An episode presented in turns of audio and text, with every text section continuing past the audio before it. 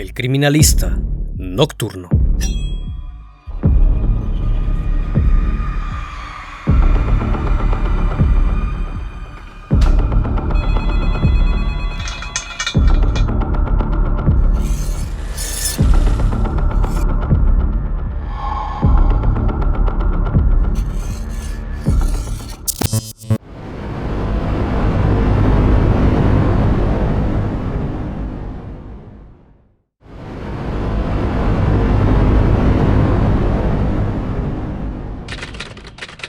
El año 2015, un caso conmocionó a todo un país, luego de que se dio a conocer la noticia del hallazgo de una maleta que fue encontrada en la colonia Juárez, perteneciente a la delegación Cuauhtémoc, en la Ciudad de México. Dicha colonia cuenta con la zona rosa y diversos clubs que por lo general operan por la noche, además de que alberga al famoso monumento, el Ángel de la Independencia.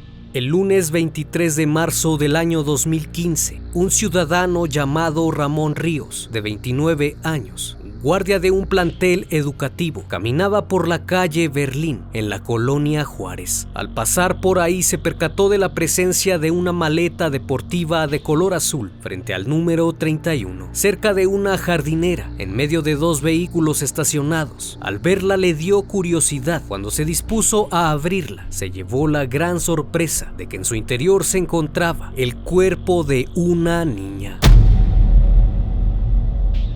Luego del asombro decidió llamar a la policía. Eran alrededor de las 2.45 de la tarde. En pocos minutos, policías preventivos acudieron al lugar del hallazgo. La maleta de aproximadamente 50 centímetros de largo por 30 centímetros de ancho se encontraba frente al número 29 y 31 de la calle Berlín. Al abrirla vieron el cuerpo y a un lado en el interior de la maleta se encontraban algunas prendas de vestir. Al no saber si la menor ya estaba sin vida, los policías reportaron el hecho a los paramédicos, quienes arribaron al lugar de inmediato. Una vez que examinaron, certificaron que efectivamente ya había muerto. A simple vista, los paramédicos no apreciaron heridas en su cuerpo. Ello lo descubrirían horas después.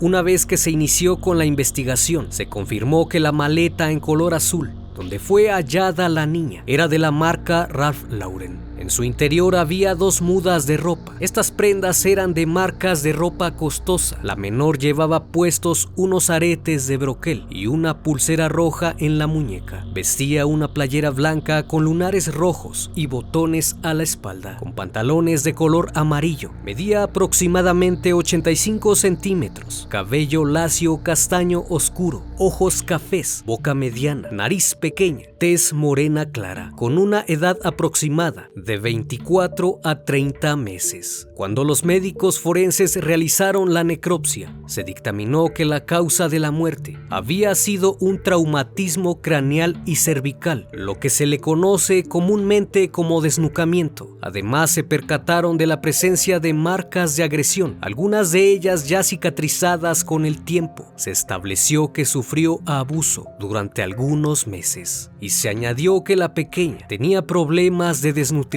que llevaba semanas sin alimentarse. Únicamente le daban agua. Al revisar su dentadura, esta estaba impecable, por lo que podría evidenciar una limpieza dental con anterioridad y que tenían buen cuidado en su higiene personal. No se pudo establecer su nacionalidad, pero los médicos mencionaron que probablemente era de Centroamérica. Al término, los forenses llamaron a la niña Ángela para su identificación. Este nombre surgió luego de que el caso se trataba de una pequeña cuya maldad aún no existía, resaltando que aún se trataba de un ángel.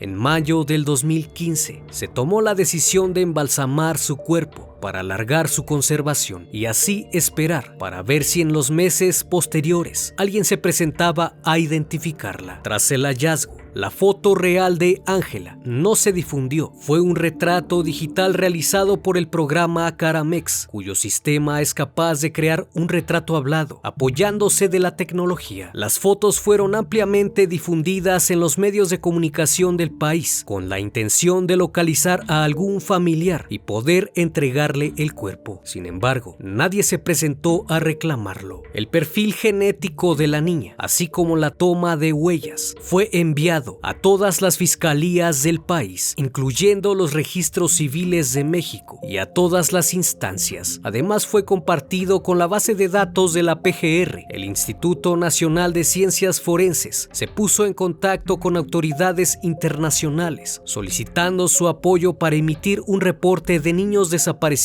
en embajadas de Centro y Sudamérica, pues los rasgos físicos de Ángela indicaban que los padres podrían ser originarios de esa región. A pesar de todo el esfuerzo, no se pudo determinar ninguna relación con una niña nacida con las mismas características de ella. Sus huellas no fueron encontradas en los certificados de nacimiento, incluyendo que tampoco había alguna denuncia sobre la desaparición de una niña. Agentes de la policía de investigación acudieron al lugar para ver si existía la posibilidad de que alguien haya visto a la persona que abandonó la maleta. Se les pidió a algunas personas apoyaran con la investigación a fin de rendir su testimonio de todo aquello que les pareció sospechoso. La primera vez que vieron la maleta se ubica en la misma calle, pero enfrente del número 27, a un lado de los arbustos, el día sábado 21 de marzo por la mañana. En un principio pensaron que dicha maleta era de un indigente de nombre Sergio, de 36 años de edad, que tenía unos meses de andar vagando en esas calles y que habitualmente se le veía a las afueras del edificio número 31. Posteriormente la maleta fue cambiada de lugar. Esta vez se encontraba al interior de los arbustos, a unos 3 metros de donde inicialmente se encontraba. Ninguno de los vecinos le tomó importancia. Finalmente, la observaron frente al número 31, a un lado de la acera. Pero para el día 23 de marzo ya la habían cambiado de lugar nuevamente. Esta vez se encontraba entre dos autos. Fue entonces que se realizó el reporte a la policía.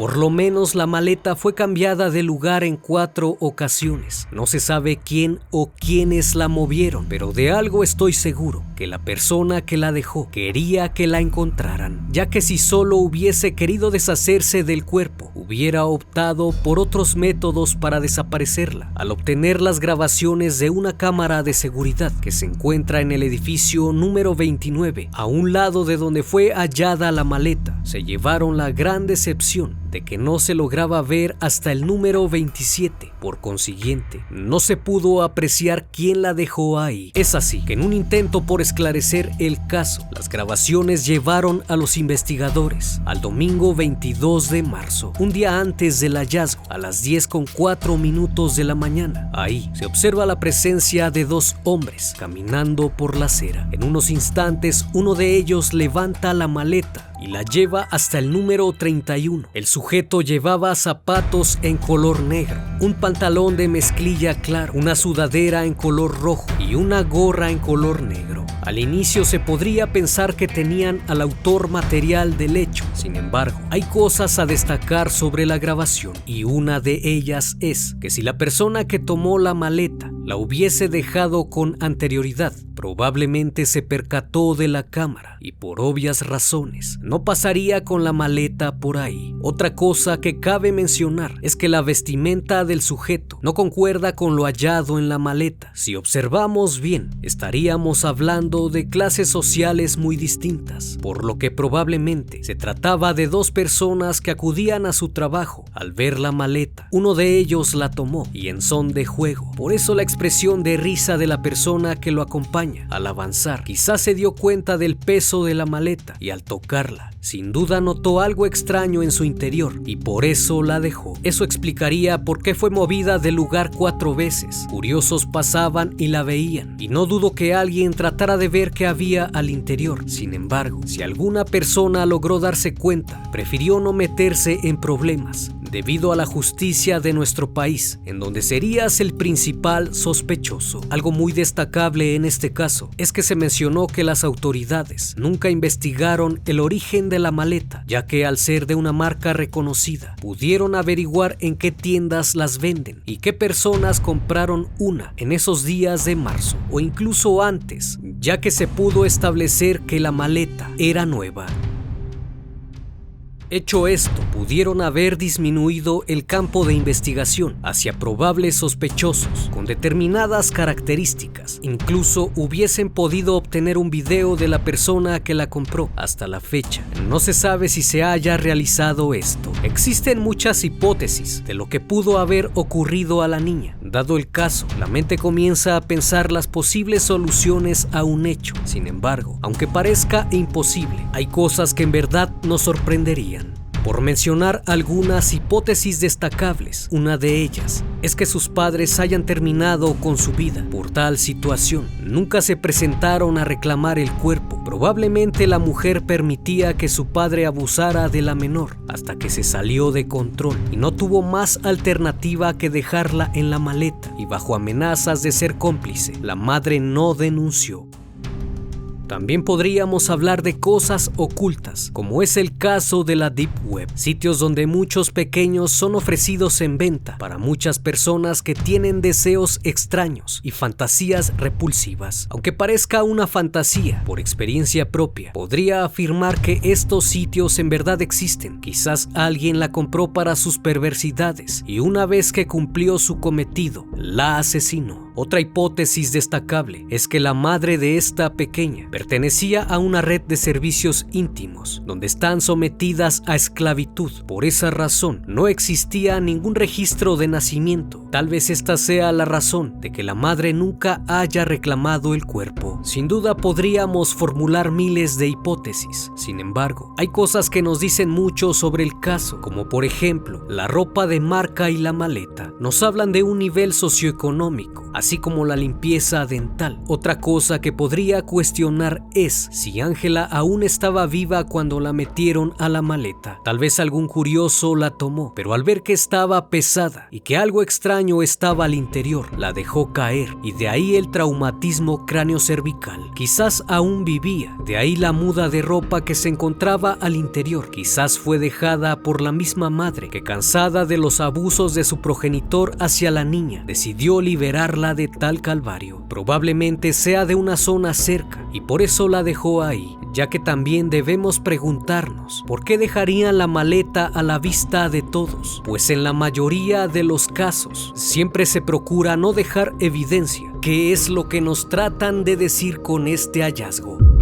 Este caso parecía haber quedado inconcluso y sin ninguna respuesta, pero en julio de 2018, tres años después del entierro de Ángela, apareció la abuela de una niña identificada como Kimberly Torres Rodríguez, nacida en Irapuato, Guanajuato, el 6 de noviembre de 2011, que estaba desaparecida desde el año 2014. Para ese entonces tenía tres años, cuatro meses de edad y cuyos padres habían aparecido sin vida, maniatados en el asiento de atrás, en un auto Chevy rojo, cerca de la central de abastos de Irapuato. Desde ese día, la niña desapareció y al ver el caso de Ángela, pensó que quizás se trataba de su nieta. Ella solicitó hacerle una prueba de ADN a Ángela. Todos tenían la esperanza de al fin tener una pista que los llevara a la detención del autor material. Sin embargo, la prueba resultó negativa, además de que las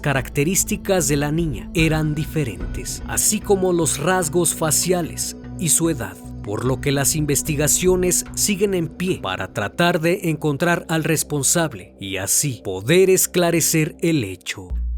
Luego de 13 meses de estar en el Instituto de Ciencias Forenses de la Ciudad de México, el 25 de abril del 2016 fue sepultada La ley mexicana establece que si un cuerpo no es reclamado en 12 meses posteriores a la muerte de la persona, el mismo debe ser enterrado en una fosa común. Ángela cumplía con todos los requisitos para que eso sucediera. Sin embargo, para evitar que fuera enviada a la fosa común, el Tribunal Superior de Justicia adquirió con recursos propios una fosa especial en el Panteón San Isidro, donde quedaron depositados sus restos.